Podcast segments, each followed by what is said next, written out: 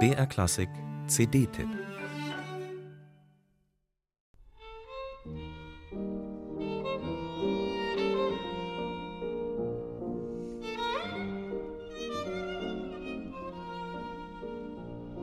Der erste Track mit Walzerrhythmen von Francis Poulenc ist schon eine gelungene Einladung. Eine Einladung zum Eintauchen in ganz verschiedene, emotional aufgeladene Klangwelten. Diese werden erkundet und gestaltet von drei leidenschaftlichen Musikern, die sich kennen und verstehen. Die Geigerin Patricia Kopaczynskaja ist bekannt für ihre eigenwilligen Aufnahmeprojekte und Konzertprogramme. Sie ist eine Vollblutmusikerin, die eingefahrene Hörgewohnheiten aufbrechen will und unermüdlich auf der Suche ist. Routine ist ihr fremd. Musikalische Freundschaften sind ihr wichtig. Mit der Pianistin Polina Leschenko und dem Klarinettisten Reto Bieri verbindet Kopaczynskaja schon eine längere Beziehung. Jeweils im Duo oder in anderen Formationen haben sich diese Interpreten vertraut machen und musikalische Geschmacksvorlieben ausloten können sicher eine gute Voraussetzung für diese wunderbare CD. Denn die drei kombinieren kurze Stücke von Poulenc mit denkbar unterschiedlicher Musik von Bela Bartok, Serba Nichifor und Paul Schönfield.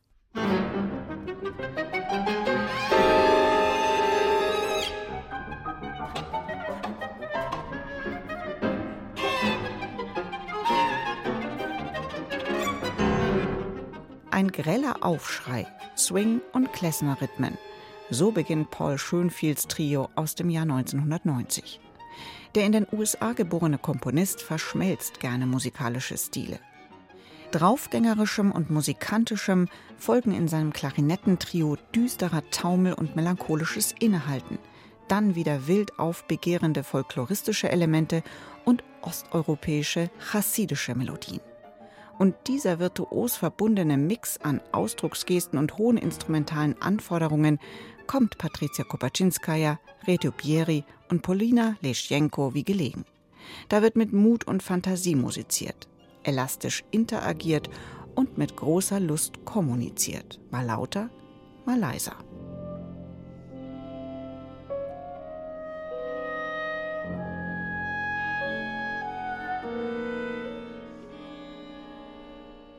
Als verbindendes Glied zwischen Schönfields Trio und Bär Bartoks Kontrasten und Burleske dienen kurze Stücke von Francis Poulenc. Beeinflusst vom Flair der goldenen 20er Jahre in Paris von Kabarett, Theater und Operette, schrieb Poulenc 1947 eine sogenannte Szenenmusik zu einer Komödie von Jean Anouilh. Der Titel L'Invitation au Château. Einladung ins Schloss. Und das geschieht mit Tänzen wie Walzer, Tango oder Tarantella.